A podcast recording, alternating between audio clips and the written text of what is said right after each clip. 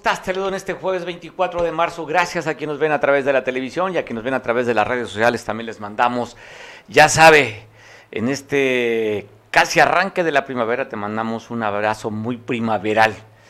¿Cómo estás? ¿Cómo está tu jueves? ¿Ya tienes pensado dónde la vas a pasar a quienes acostumbramos a comer pozole y tomar mezcal los jueves? ¿Dónde va a ser tu día? ¿Cómo va a ser? Esta parte que resta, seguramente de lo que ya pasó no tienes que lamentarte si hiciste bien o mal. Eso ya pasó. Dicen que el pasado lo que nos trae es depresión, lo que pensamos en el futuro nos genera ansiedad y de lo que tenemos que estar muy conscientes es lo que estamos viendo el presente. Así es que a vivir el aquí y el ahora, dicen los psicólogos. ¿Qué va a pasar en un minuto, dos minutos? No sabemos. ¿Voy a poder cambiar lo que pasó hace un minuto? Ya es historia. ¿De qué te sigues culpando hasta la fecha? ¿Qué te tiene atrapado y no eres feliz? Ya, perdónate. Sí tiene que ver contigo. Perdónate porque si tú perdonas, pues puedes perdonar a los demás. Pero a veces somos tan soberbios, tan soberbios, que los que tenemos la fe en Dios somos perdonados por Cristo. Pero a veces nosotros no nos perdonamos. Es decir, nos sentimos más que Dios o que Cristo, porque no nos perdonamos. Él ya nos perdonó Perdónate tú lo que has hecho para que puedas vivir una vida en paz, libre, ligera, tranquila. Y pues evitar volver a hacerlo. De nada sirve que pidas perdón por los errores cometidos y los vuelvas a hacer. Pues está bien, si no, qué chiste de que pedimos perdón después, ¿no? Entonces, bueno, disfruta el jueves. La vida es para disfrutarla. La vida es una sola. Se va rapidísimo estos años. ¿Te acuerdas cuando tenías 5, 8, 9, 15, 20, 25? No sé qué edad tengas tú ahorita, pero el tiempo es rapidísimo. Y creo, en mi caso me doy cuenta de la edad, sigo pensando todavía como chamaco de 14 o 18. Ya no puedo hacer lo que hacía un chamaco de 18, 20, 25, 30 o 35, los que le sumen, pero yo sigo pensando que sí lo puedo hacer. ¿Dónde me doy cuenta? Que las cosas han cambiado. Una, pues físicamente, verme el espejo, igual que tú, aunque querramos decir que estamos bien, los años pasan. Pero ¿dónde sí realmente me doy cuenta de los años? Cuando veo a los hijos de mis primos, de mis vecinos, de mis compadres, y veo aquel chamaquito de, que dejé de ver hace tres o cuatro o cinco o diez años, y verlo todo un hombre o toda una señorita. Y dices, ¿en qué momento creció? Porque con nuestros hijos no nos damos cuenta, los vemos a diario pero cuando vemos a algún sobrino que dejamos de ver, dices, qué rápido se van los años. Así de rápido se va la vida. Así que, ¿cómo la quieres pasar tú? Yo por eso digo, hay dos momentos que me divierten mucho. Este, o más bien fechas que me divierten mucho, o días que me divierten mucho. Uno de ellos son los jueves. Híjole, no sabes con qué ilusión espero el jueves. Más tal vez que el fin de semana. ¿eh? pero el jueves es como el día de fiesta, a comer pozole y a chupar mezcal. Y el otro día también que es simbólico, agradable a los que somos asalariados y cobramos por quincena. Llega la quincena y me hace feliz. Así es que estamos casi a mediados de quincena y no sé si va a alcanzar. Y no me preocupa tampoco, pero después de dos o tres mezcales, lo que más me preocupa es si va a alcanzar la quincena o no. ¿Tú cómo estás? ¿Qué es lo importante? porque la información que te voy a dar a lo mejor no puede gustar o no gustarte. Eso sucede, no lo podemos evitar la información, pero lo importante es cómo la estemos pasando. Y mire, consecuencias de los actos, hay que tomar responsabilidad. Y es lo que le pasa a esta, joven, esta jovencita que te quiero dar a conocer. La Fiscalía General del Estado está informando que esta chavita, pues este, Lucero, ¿tenemos la ficha de cuántos años tiene? No. ¿No? Bueno, Lucero una jovencita, ¿de qué la están acusando? De secuestro, de presunta secuestradora. Secuestro calificado, están denunciando a esta jovencita que fue detenida. De acuerdo al boletín de la Fiscalía General del Estado, dicen que fue un secuestro grabado que fue en Cihuatanejo. Entonces, ve lo que dice ahí. Si la reconoces como autora de algún delito, denúnciala.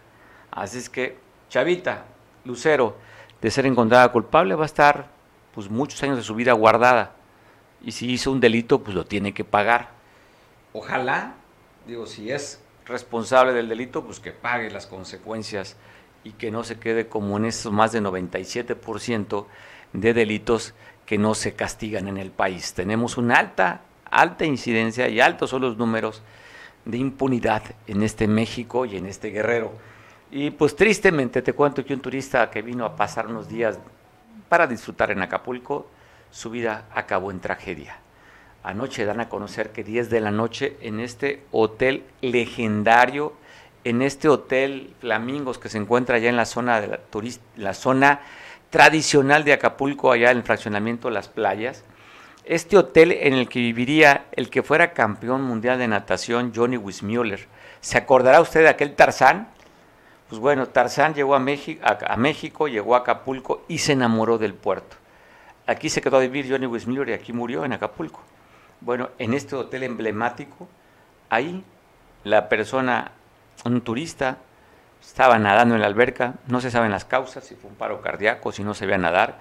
El hecho es que murió en la alberca de este hotel. Ayer reportan a las 10 de la noche en el Hotel Flamingos. Y tremendo susto se llevaron los que iban arriba de un una urban de transporte público allá en Atoyac, en la ruta que cubre Atoyac el Quemado. Ayer a las 4 de la tarde reportan este accidente, que iban tres pasajeros aparte del conductor.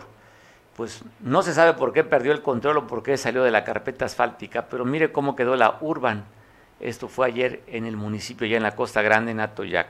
Afortunadamente no reportan de lesionados, solamente los daños materiales, es lo que recibió este vehículo aparatoso el accidente, pero pues no, pasó a mayores, se fue de la cuneta, quedó recargada esta Urban, que ahorita le, ahorita le pondremos las imágenes para que usted también mire, así quedó esta Urban. Allá le digo que nada más fue el susto del conductor y tres pasajeros que iban a bordo de esta unidad del transporte público allá en Atoyac de Álvarez. Esto sucedió decía, ayer por la tarde, 4 de la tarde.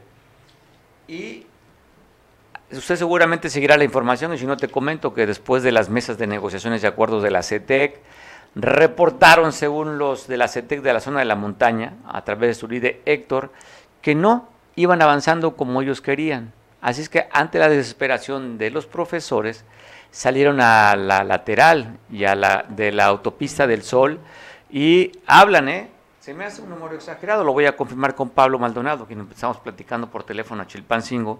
Hablan de 500 manifestantes aproximadamente, se me hace un número alto, lo confirmaré con Pablo. Pero la famosa avanzada, usted también seguro lo tiene presente con el caso de los bloqueos, con las desapariciones de los normalistas ahí en, en Chilpancingo. Esta avanzada que se encargaba de destruir, pues llegaron hasta las instalaciones del Sindicato Nacional de Trabajadores de la Educación, a romper cristales y a romper parte del mobiliario. Y después se fueron al Palacio de Gobierno, donde tomaron las instalaciones por más de cuatro horas. Allí estuvieron los profesores, pero aparte de eso, pues fueron beligerantes esta avanzada. Se habla de que golpearon el estómago a un compañero de los medios de comunicación. De eso lo quiero platicar con Pablo, lo que fue el día de ayer y lo que está pasando en la capital mundial del bloqueo en Chilpancingo. ¿Cómo estás, Pablo? ¿Qué tal, Mario? Buenas tardes, efectivamente, sí. Bien dado el nombre de la capital mundial de los bloqueos y manifestaciones. ¿Qué pasó ayer por la tarde, Pablo? Cuéntanos de esta mesa que se levantaron los profesores de la CETEC para salir a reventar parte de la, del Sindicato de Nacional de Trabajadores de la Educación y bloquear la, la autopista del Sol, aquella que dijeron que no iban a permitir con el reforzamiento de 150 elementos del Ejército Mexicano y la Guardia Nacional. ¿Qué pasó, Pablo? Fíjate, Mario, que ayer eh, aproximadamente a las 2 de la tarde, eh, estos profesores, tres, aproximadamente 3 y media de la tarde, estos profesores en esta mesa de diálogo permanente que mantienen con el gobierno del Estado, con Evelyn Salgado, gobernadora, y con el secretario de Educación, Marcial Rodríguez Aldaña, pues se levantaron de la mesa porque en donde, según eh, algunas fuentes me, me indican, eh, se atoran y se indignan eh, cuando se trata de hablar de números, de cifras, de cantidades, de lo que están pidiendo los profesores, porque incluso están pidiendo eh, pago de bonos, pago de a, maestros jubilados, incluso que le aumenten la pensión. Entonces, en esos puntos de donde se atoran, obviamente que el gobierno gobierno del Estado no tiene la capacidad financiera para poder resolver en ese momento, se enfadan los profesores, se levantan de la mesa y dan la indicación a los profesores que están en el plantón a las afueras del Palacio de Gobierno que se dirijan a bloquear estos carriles eh, centrales del Boulevard Vicente Guerrero. Bloquean ayer por la tarde aproximadamente una hora y media, estuvieron bloqueando los cuatro carriles y hasta eso nos fue bien, Mario, porque recordemos que el último bloqueo de los profesores de la CETEC duró 12 horas, por lo que pues ayer una hora y media me parece que fueron hasta benévolos con los ciudadanos de Chilpancingo y los usuarios de la autopista del Sol. Como no se, se levantaron de la mesa de diálogo los maestros de la CETEC, pero no se retiraron de eh, Palacio, eh, llegaron a algunos acuerdos y volvieron a eh, retirarse los maestros ante la continuidad del diálogo. Pero ¿qué pasó ayer? Como ya bien comentas, una parte de los profesores se fueron a las instalaciones del CENTE, la bola del CENTE, como le conocemos aquí en Chilpancingo, del Sindicato Nacional el Sindicato de Nacional de Trabajadores de la Educación y realizaron vandalización al interior. El edificio está eh, reforzado, solamente quebraron algunos vídeos que tuvieron al alcance y eh, de ahí se trasladaron hasta este punto de bloqueo. Ahí en el bloqueo agredieron a tres compañeros que estaban haciendo eh, pues labor periodística. Uno estaba Josué Miranda, que es del diario de Guerrero, estaba realizando una transmisión en vivo para Facebook. Le golpearon en el estómago, le dieron eh, un golpe en el estómago, le dijeron de manera prepotente que pues bajara el teléfono. Él, a pesar de que les decía que iba a cortar la transmisión, no se lo permitieron. El compañero camarógrafo de Milenio también, eh, Alberto Gómez, fue rodeado por seis profesores para que ya no siguiera tomando video, haciendo video y fotografía y un compañero más, Juan, eh, Juan Periodismo, que también trabaja en el medio informativo El Agro, también fue agredido por los maestros de la CETEC, que más tarde se disculparon con los compañeros, pero pues no se vale, ¿no? Ya la agresión estaba dada, eh, la agresión hacia los compañeros eh, pues fue enérgica y se da esta lamentable situación ayer por la tarde en la capital guerrerense, Mario. Oye, la justificación de los profesores de la CETEC dice es que son periodistas, son chayoteros. Fíjate que mandaron un comunicado en la noche y eh, su justificación es que quienes los agredieron son infiltrados. Pero yo te he de decir, porque me, ha, tocado estar en estas manifestaciones, cuando de lejos ven a un agente de gobernación, luego corren para agarrarlo, quitarle el celular, borrar las fotografías. Entonces me parece que al momento de que redactaron este boletín no lo hicieron con la inteligencia por delante porque definitivamente para que infiltren el movimiento de la CETEC está muy muy complicado. Sí, ya recordemos, ¿no? También cuando estaba la parte más álgida de las manifestaciones por la desaparición de los 43, como a uno que consideraban que era oreja, que era elemento de gobernación, le quitaron los zapatos, ¿no? Y lo hicieron caminar sobre el bulevar. Así es, en ese momento hicieron caminar descalzo a agentes de gobernación, incluso me tocó ver a uno, Mario, como lo intentaron desnudar, lo quisieron desnudar, pero obviamente lo dejaron solamente en boxer en la puerta del Palacio de Gobierno. Ya la CETEC ya tiene historia y la verdad es que ya no la sabemos. A pesar de que están las mesas de diálogo, la CETEC eh, hace presión para poder obtener eh, sus cometidos. Ahora, a pesar de que está la mesa de diálogo con el gobierno del Estado, que la misma gobernadora, fíjate, los atiende directamente, pues reaccionan de esta manera y quienes al último pagan los platos rotos, pues es la ciudadanía que sufre los embates de esos bloqueos que realizan los maestros de la TETEC. Sí, Pablo, ayer dábamos cuenta en una reunión maratónica de seis horas que estuvo la gobernadora con ellos, ¿no? Y también el secretario general de gobierno, Ludwig, que estamos viendo ahí, Ludwig Reynoso, estuvo sentado con ellos, con Marcial Rodríguez, y pues bueno, ahí estamos viendo las imágenes. ¿Estas imágenes son de hoy?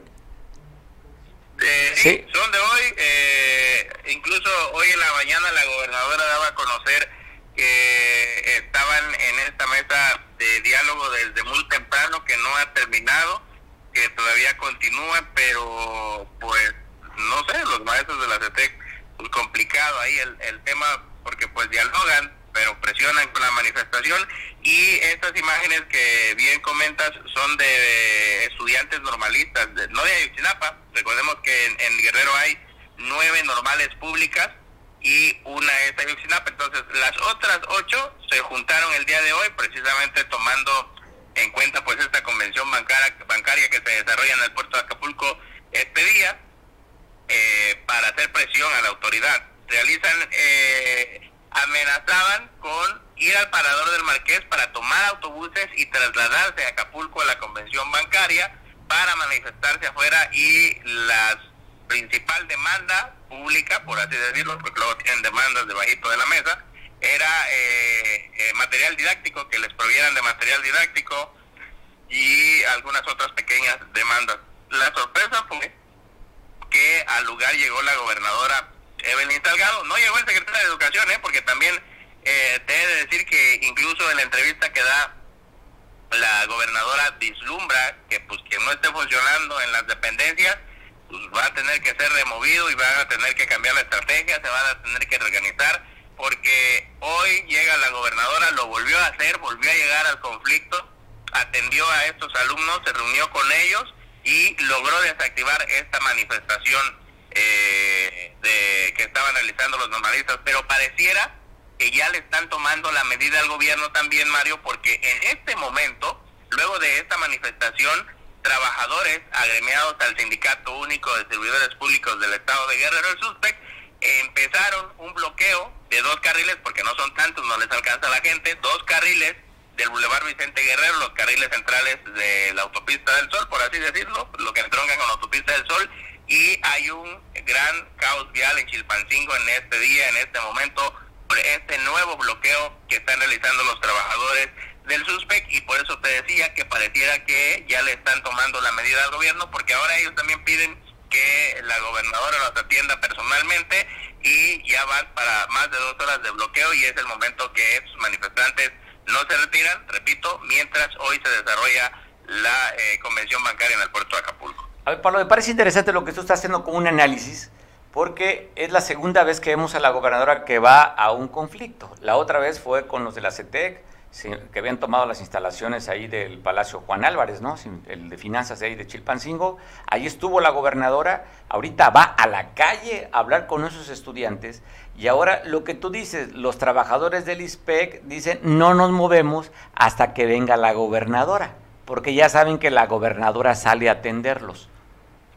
Así es. Sí, el problema es, fíjate que dijera, estoy haciendo el análisis ya más informando, el gabinete pareciera que no le está respondiendo a la gobernadora. Trae todo el ánimo, digo, y no, no quiero verme tendencioso, pero y cuando, cuando pase algo malo también lo hemos informado y lo vamos a informar, pero pareciera que ella le está echando todas las ganas y su secretario de Educación, pues lo vemos, pero como que no está porque pues, los atiende, pero no es activa, ¿no? Como lo hizo la gobernadora con una reunión en esta ocasión con los normalistas, ¿no? Y en el caso de los trabajadores del SUSPEC, pues de dónde está el trabajo del secretario general de gobierno, ¿no? También a Ludwig, pues ahí anda con la gobernadora, sí, pero... Y dicen que atienden, y sí atienden, pero no desactivan. Entonces, ahí el conflicto, eh, poco a poco, insisto, le van tomando la medida a la gobernadora, pero sobre todo, Mario, los temas que más le están eh, reventando a Evelyn Salgado son los temas de educación. Marcial pareciera que no está dando resultados del trabajo que está haciendo, si es que está haciendo algún trabajo, porque tan solo ayer, fíjate, no tengo la cuenta puntual de eh, eh, a, detalle de todas las manifestaciones, pero tan solo ayer hubo seis manifestaciones del sector educativo en Guerrero. Hay eh, una, si no me recuerdo, fue en la carretera Tlapa-Puebla, eran este, también profesores de normales acusando que Marcial no los atiende, que no les soluciona. Entonces, hoy ya la gobernadora, eh, incluso estaba por cortar esa parte de la entrevista, hoy la gobernadora ya ah, pues declara que quien no esté funcionando, pues van a tener que hacer ajustes en las dependencias, ¿no? Bueno, también entendemos que las exigencias de los profesores no se resuelven aquí en Guerrero. Esto también hay que valorar y no para no este, minimizar el trabajo del secretario de Educación, pues simplemente él es una escucha, es un gestor para coadyuvar para las demandas al gobierno federal.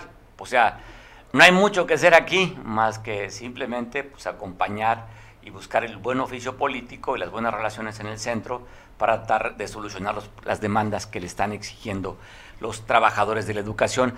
Oye, Pablo, hablan la nota que son eran 500 maestros ayer que bloquearon. Sí, la verdad es que no, no, eran 500, eran más profesores. Yo sí me quedé sorprendido de la cantidad de maestros que vi ayer en la manifestación eh, con los pues, de la CETEC, porque tiene una cantidad importante, está fortalecido el plantón. Digo, no como en ocasiones pasadas, ¿no? Que se ve eh, grandes, enormes cantidades, pero sí con lo que hicieron, o por lo menos con los que están ahorita en el plantón, sí logran hacer un buen bloqueo en Chilpancingo y sí es una importante cantidad de profesores que se encuentran de la CETEC a la espera pues, de la solución de estas mesas de diálogo permanente. A mí se me hace una exageración 500, pero mira, me dices que se quedaron cortos, que son más de 500 todavía. Oye, Pablo, y la otra pregunta, yo me quedo nada más para recordar lo que tú nos mandabas imágenes cuando llegaba la caballeriza con 150 elementos del ejército mexicano y la Guardia Nacional para evitar, dijeron, tomas de caseta y tomas de carreteras. ¿Dónde están? ¿Por qué no se han visto? Fíjate que sí, es algo que nos estamos preguntando, porque también en su momento incluso yo eh, me puse a imaginar cómo se vería el ejército mexicano haciendo un desalojo, ¿no? O en un bloqueo. Me parece que, eh, pues, no, es, no, es, no, era la estrategia, pero pues tampoco los hemos visto, no vemos ni a los elementos del ejército mexicano para que los 150 elementos que llegaron a reforzar la seguridad, pero tampoco vemos que la Guardia Nacional que eh, están utilizando en el operativo Caseta Segura, que aún continúa en Palo Blanco en la venta, y eh, tampoco hemos visto a los policías estatales con equipo antimotín. Están cumpliendo la premisa de que en este gobierno no se reprime, pero, insisto, regreso al principio, le están tomando la medida al gobierno para presionar y hacer valer sus demandas que tienen, no de ahorita, sino de hace mucho tiempo, ¿no? Pues sí, complicado y sobre todo pues en la nota y seguramente el presidente de la República estará enterado, a la gente de inteligencia le estará pasando esta información de que las manifestaciones y bloqueos en la autopista del Sol, porque está aquí va a estar aquí en Guerrero. Sí, hoy va a estar en Guerrero el, presidente de la República, incluso también la gobernadora, pues eh, declaró que en estas visitas que hace Andrés Manuel a Guerrero aprovecha para eh, platicar los diversos temas que hay, las problemáticas, irles buscando solución y eh, pues esperemos que eh, Guerrero reciba beneficio no solamente la convención bancaria de la visita del presidente, sino también Guerrero para poder intentar solucionar algunos de los conflictos que le aquejan en este momento a la entidad. Bueno, Pablo, estamos al pendiente contigo. Pues ya digo, no es noticia que nos hables de bloqueo de manifestaciones allá en Chilpancingo, pero hay que informarlas.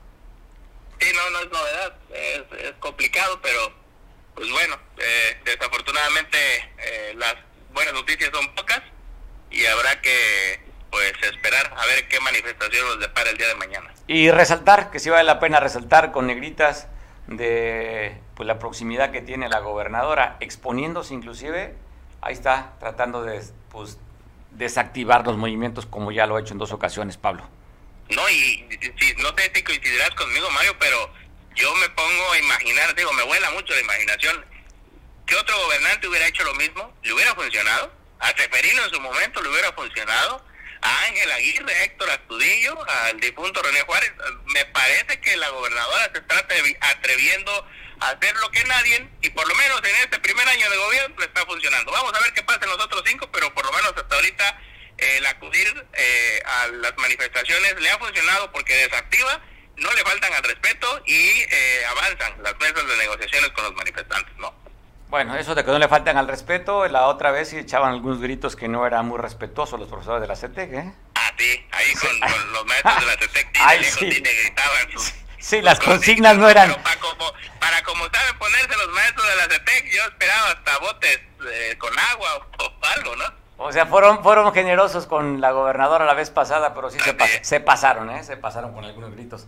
Órale, Pablo, disfrute el pozole. Te vas a tomar, ah, oye, ¿cómo dices? Te vas a tomar tu cazuelita de, de pozole. Mi cazuelita de mezcal y mi caballito de pozole. Eso, ver. Bueno. Para relajar tantito, porque sí, eh, entre el calor y las manifestaciones, sí se tensa uno mucho por acá.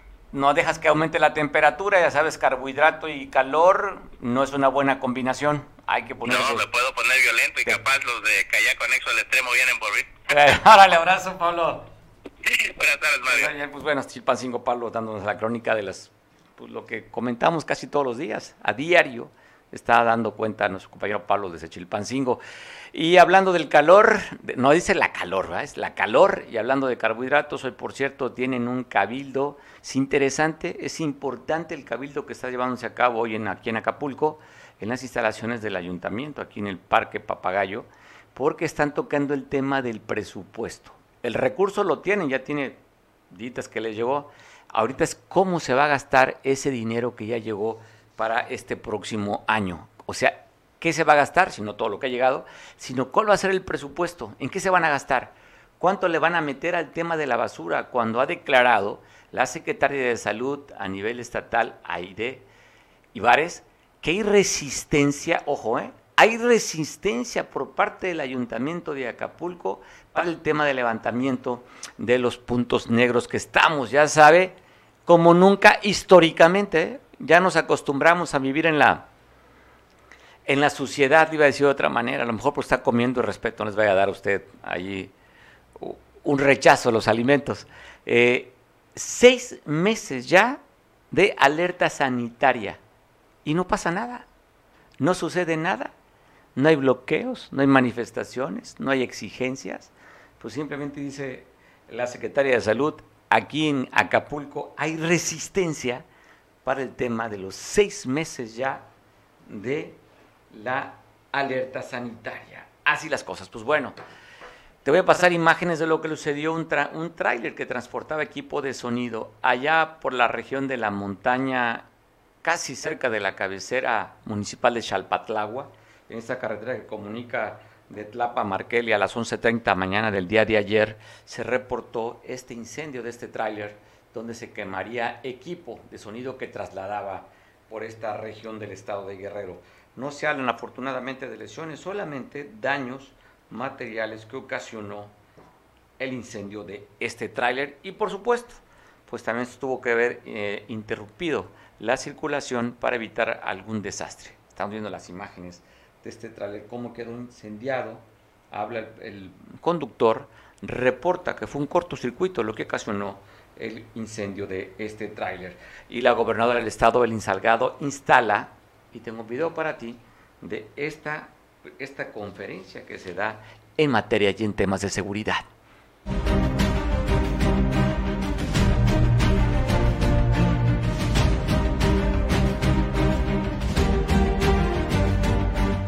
La importancia más que nada es la coordinación que vamos a tener entre policía estatal y policía municipal para ayudarlos a la certificación, a la capacitación y a la profesionalización de las policías municipales en coordinación con la Policía Estatal. Esta unidad de mediación policial la vamos a instalar ahorita en el Estado y después la vamos a llevar hacia las policías municipales también, para que ellos puedan ser los mediadores de controversias que hay entre vecinos, entre colonos, entre mismos familiares.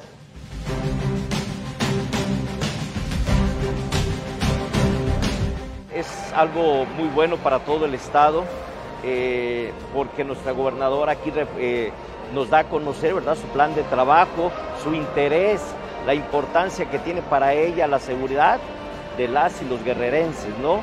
Y en esto estamos viendo, bueno, que todos tenemos un compromiso por cumplir, que no es solamente la federación o el Estado, que también los municipios tenemos que hacer algo. El día de hoy nosotros tenemos ya la certeza de que el gobierno del estado, en coordinación con las diferentes instancias que eh, otorgan seguridad a la ciudadanía en general, están vinculándose para tener esa proximidad social que necesita tener nuestros cuerpos de seguridad con la ciudadanía. Aplaudimos enormemente a quienes están al frente de los organismos de seguridad y a nuestra gobernadora también por esta iniciativa.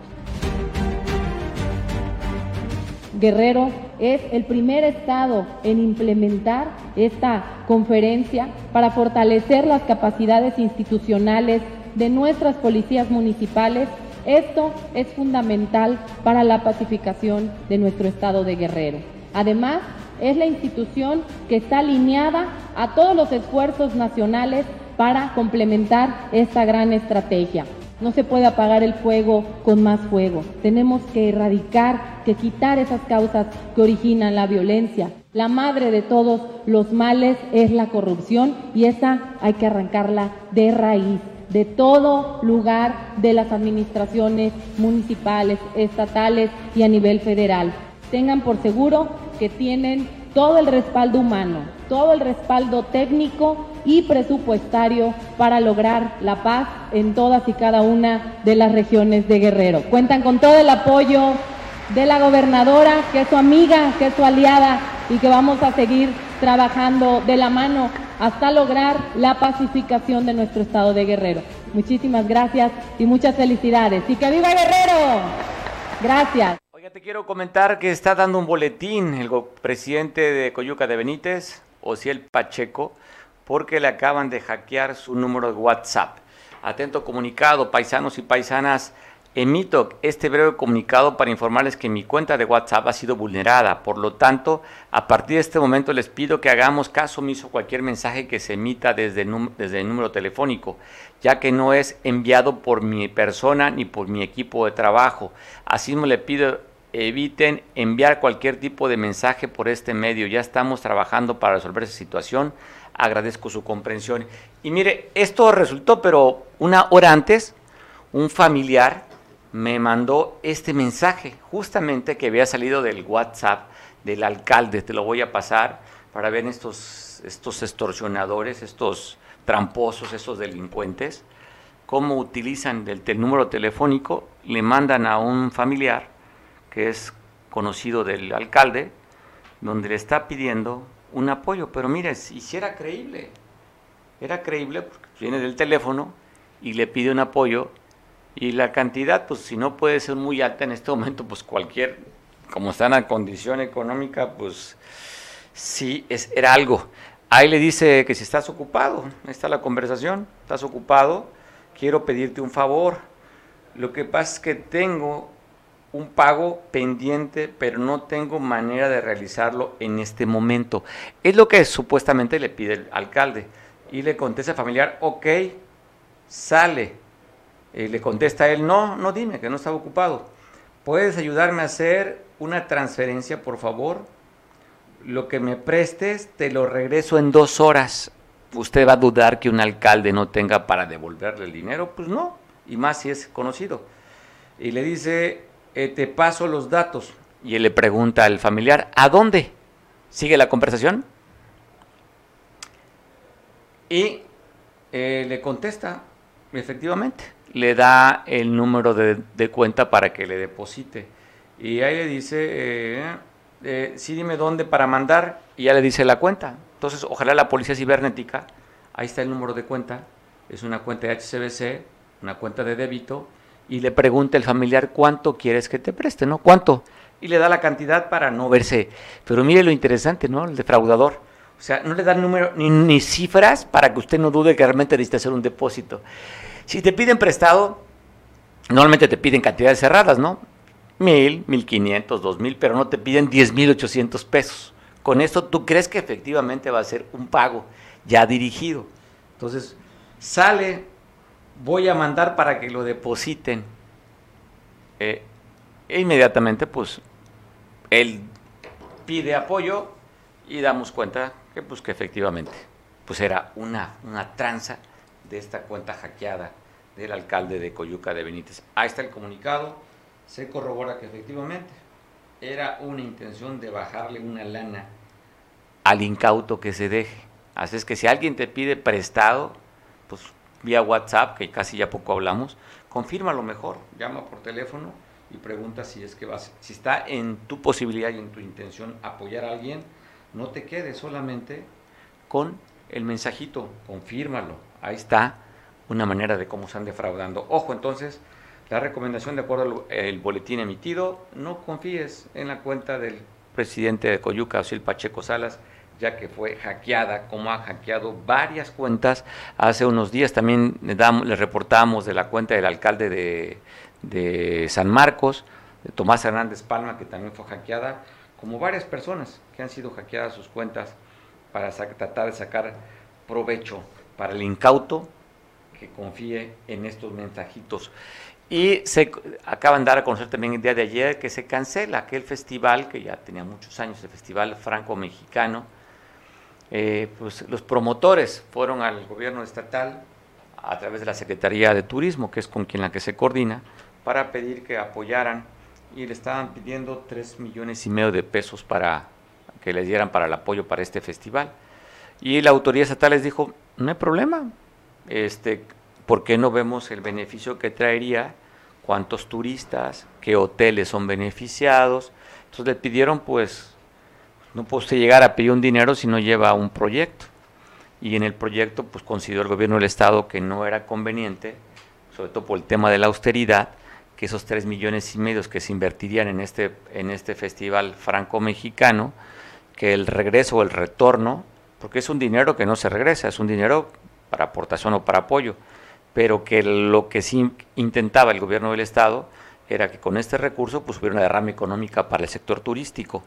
Cuando le preguntaron, enséñeme cómo está el proyecto, cuánto se va a beneficiar, dónde y cómo, pues creo que estaba la información no fue completa y por eso es que decidió el gobierno del estado simplemente decirle, pues si quieren hacer el festival, ¿cómo va? ¿Saben contar?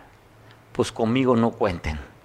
Háganlo con su propio varo, con su propio recurso y ustedes pues hagan el festival porque la política económica de, ya sabe, de la 4T es la austeridad. Y en la austeridad pues buscamos el, lo que traiga el beneficio mayoritario y los 3 millones y medio de pesos, pues significa que no traen ustedes cómo pueden beneficiar a más gente. Así es que, pues simplemente, pues les pintaron caracolitos y le dijeron, pues no, maestro, la información que me traes no es suficiente para tomar esa decisión y meterle 3 millones y medio de pesos a este festival. Y reporta Protección Civil 12 incendios en 24 horas en Guerrero. Siete de ellos aquí en Acapulco afortunadamente ya fueron sofocados y siguen trabajando en nosotros. Tan solo 12 incendios. Así es que, de acuerdo, estamos en época de estiaje. Ya eh, la temporada de lluvias, huracanes, todavía no la confirman. Yo creo que no deben tardar en confirmarla. Para, debe empezar por, por el mes de mayo aproximadamente. Tendremos días todavía este, sin lluvia.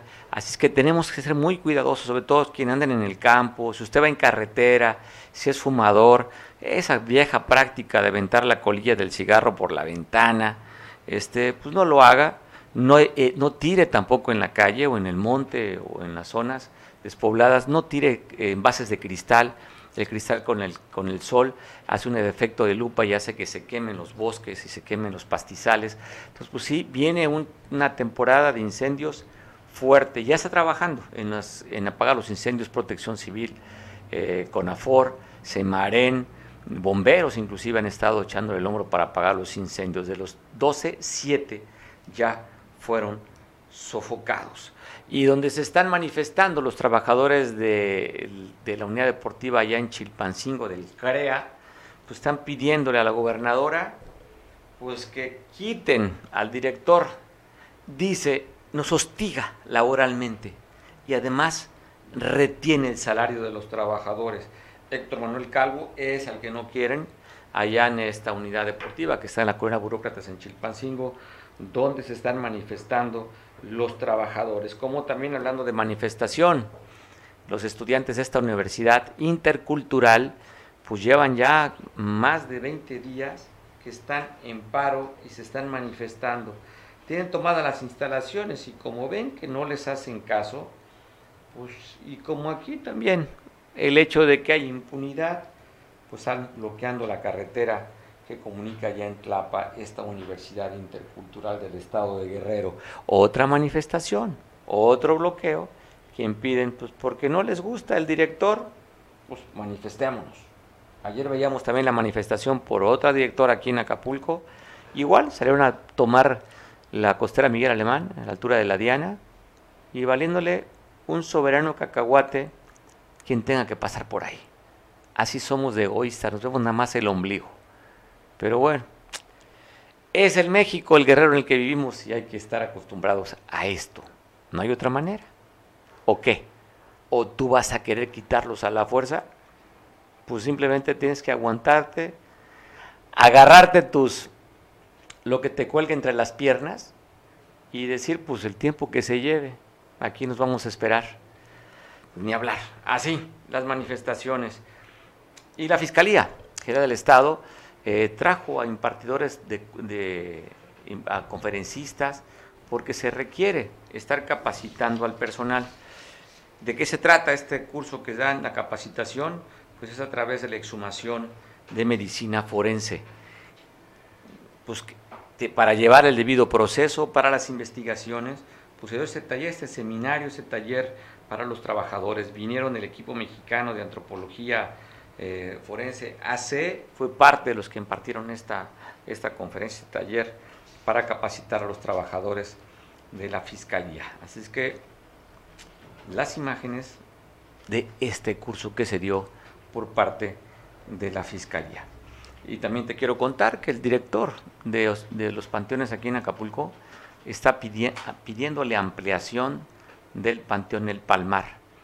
Dice que aún todavía tienen tres meses para aquella gente que solicite eh, buscar donde, un espacio donde inhumar el cuerpo de su familiar.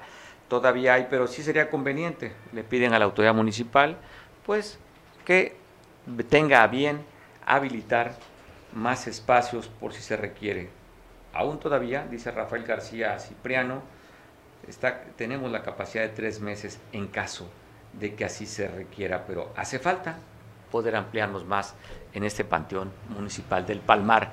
Y la Comisión Interamericana este, de los Derechos Humanos, que se encuentra ubicada allá en Costa Rica, admitió la solicitud de esta red de apoyo que están llevando para los familiares de Arturo Hernández Cardona, desaparecido desde 2013 en Iguala de la Independencia. Dan a conocer, esta red solidaria eh, que, pues mire, parece interesante, ¿no? La red solidaria contra la impunidad y la desaparición. En este boletín, dice la Comisión Interamericana de Derechos Humanos, envió comunicación el pasado 23 de febrero a la Red Solidaria contra la Impunidad AC, que es la representante legal de la familia Hernández Mena sobre el caso. Ahí está el número de casos de 14.873 del activista social desaparecido y posteriormente ejecutado extrajudicialmente Arturo Hernández Cardona la Comisión Interamericana abrió el caso de Arturo bajo el número, ya dimos el número, y decide conjuntamente la admisibilidad y fondo del caso.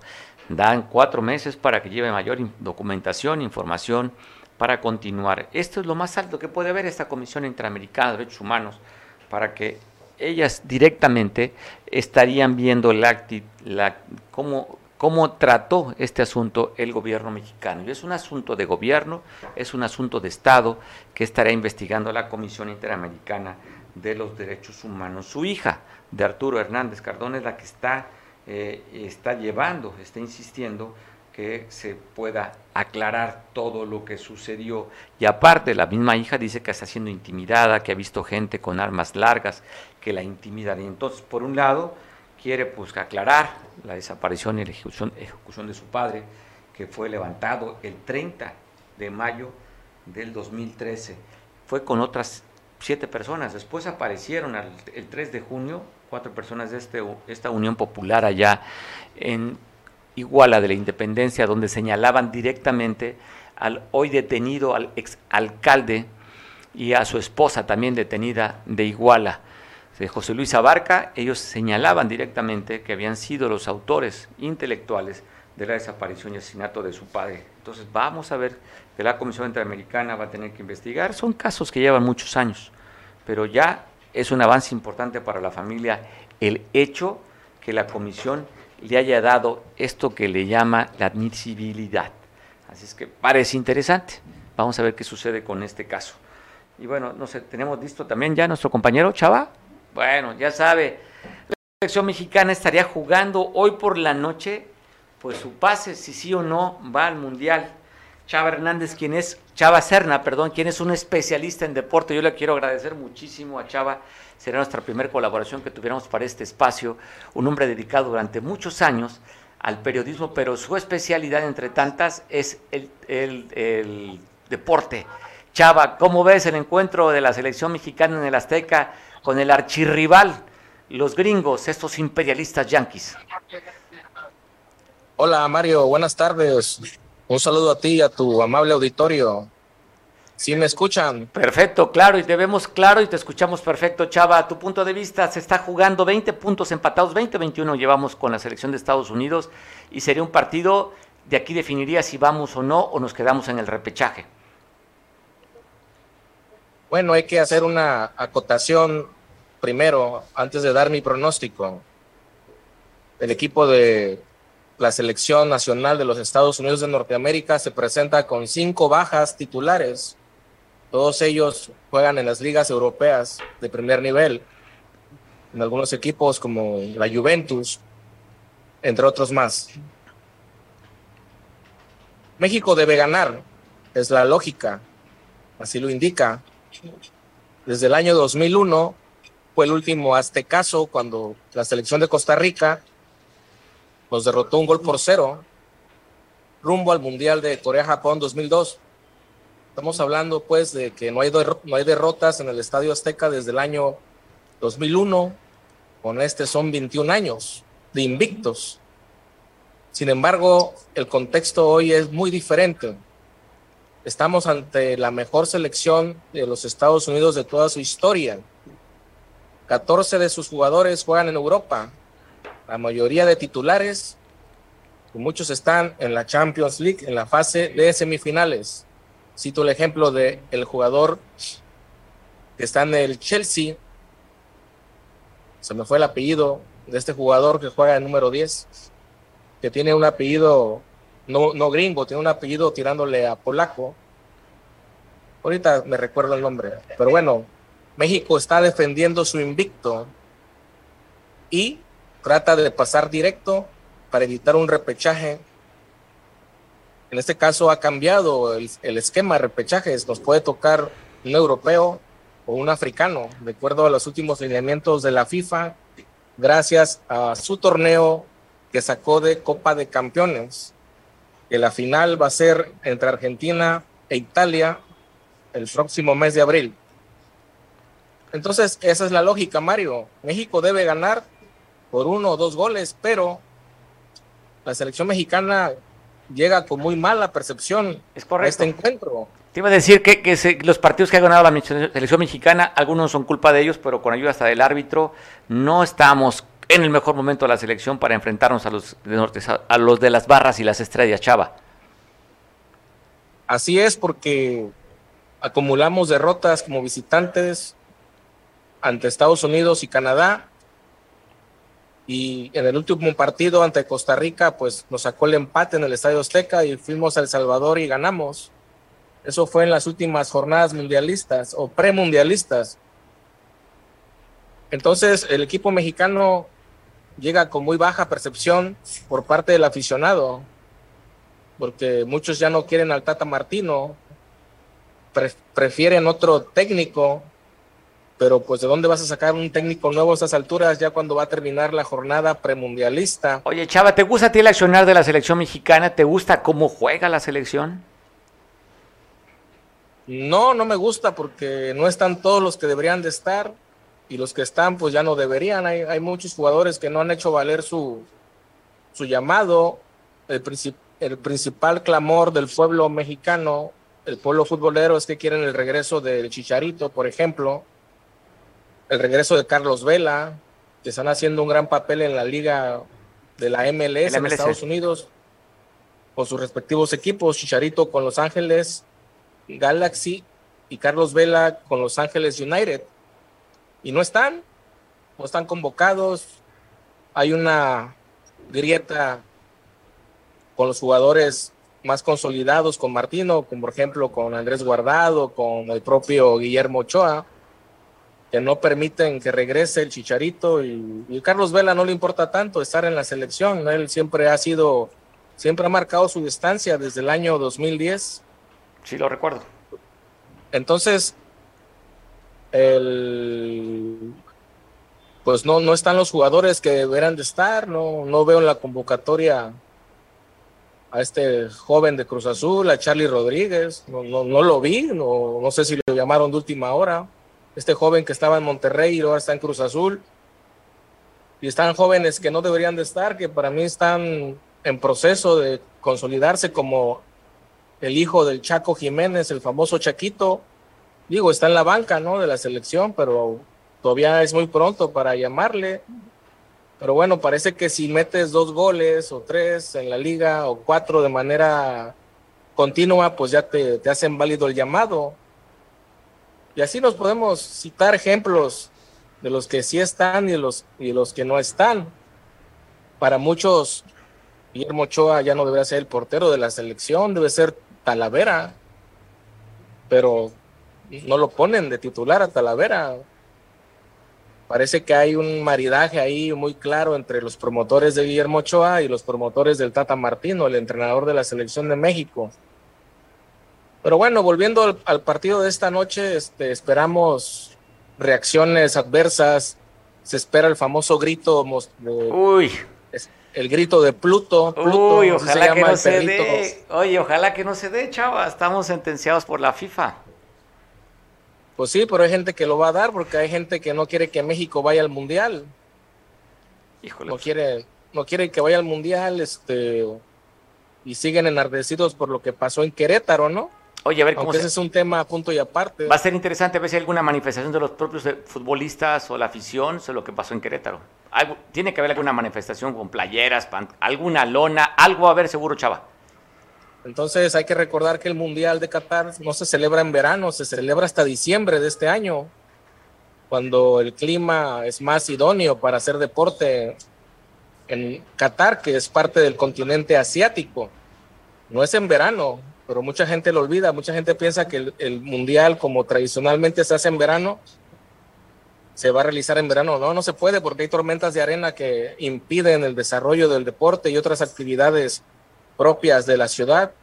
O Qatar es una ciudad industrial y este, prefieren cerrar, prefieren aislarse ante las tormentas de arena. Allá no, no llueve agua, llueve arena, tal como lo hemos visto en las películas. Entonces hasta diciembre es el mundial y por eso eh, el, calendario premundialista en el caso de Centroamérica, pues ya nomás nos quedan con esta otras dos fechas. Y pues van a ir los mismos de siempre. Estados Unidos, la gran sorpresa Canadá, también con una de las mejores elecciones de su historia. Los canadienses, ya se dan, ya se dan el lujo de ganarnos. Sí, sí, sí, además van, van, en primer lugar, ¿no? Aquí en la CONCACAF, ¿no? Así es, y México ahorita creo está en tercer lugar y, para meterse al repechaje tienes que quedar en cuarto. Híjole. oye, con una combinación de resultados, ¿no? Panamá que nos está pisando los talones también y que tiene un partido cómodo. Así es, entonces Panamá aspira al tercer lugar que tiene México. Panamá no quiere repechajes porque siempre los pierde ya le pasó en la, en la eliminatoria mundialista rumbo a Rusia, se quedó en la orilla, Panamá, y traía un buen equipo. Venía de ser subcampeón de la Copa Oro 2017. Jamaica traía buen equipo en 2015 y 2017.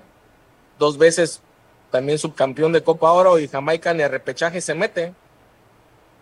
Entonces, pues no, no hay grandes sorpresas. Aquí la sorpresa sería que México no hiciera valer su condición de local y vuelva a conceder en el peor de los escenarios otro empate.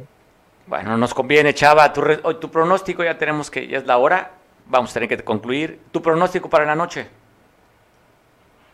Empate a tres goles, tres a tres. Tres a tres. Oye, bueno, Chava, ¿a qué hora es el partido para que la gente esté enterada y esté al pendiente? a las 8 de la noche en el estadio Azteca. 8 noche Azteca y de acuerdo al pronóstico de Chava va 3-3. Empate. Sí, porque sí hay, hay capacidad goleadora en Estados Unidos. Ellos no vienen a encerrarse, ellos vienen a plantar cara y demostrar que el nuevo gigante de la CONCACAF es los Estados Unidos de Norteamérica, que el gigante de CONCACAF ya no es México. Y eso, para conseguir eso tienes que obtener el primer lugar del premundial. En este caso, pues las eliminatorias mundialistas. Pues vamos el a lugar número uno. Vamos a ver, a ver tus resultados. Ojalá que la boca se te haga chicharrón y que México logre una victoria por el mínimo resultado, porque gane México. Te mando un abrazo, Chava. Gracias por la colaboración. Un abrazo a todos ustedes y saludo a don Miguel Ángel Hernández. Saludos a Miguel Ángel. Pues bueno, nos vemos mañana en punto de las 2 de la tarde. Gracias por vernos. Te dejo en compañía de Julián, que nos ve en televisión allá en San Marcos. Yo te espero mañana, ya sabes, a la misma hora. Te recuerdo nada más. Hoy es jueves de pozole y jueves de la selección mexicana. Así es que desde la comida te la sigues hasta el juego. Ahí nos vemos, nos saludamos y nos divertimos de esta vida.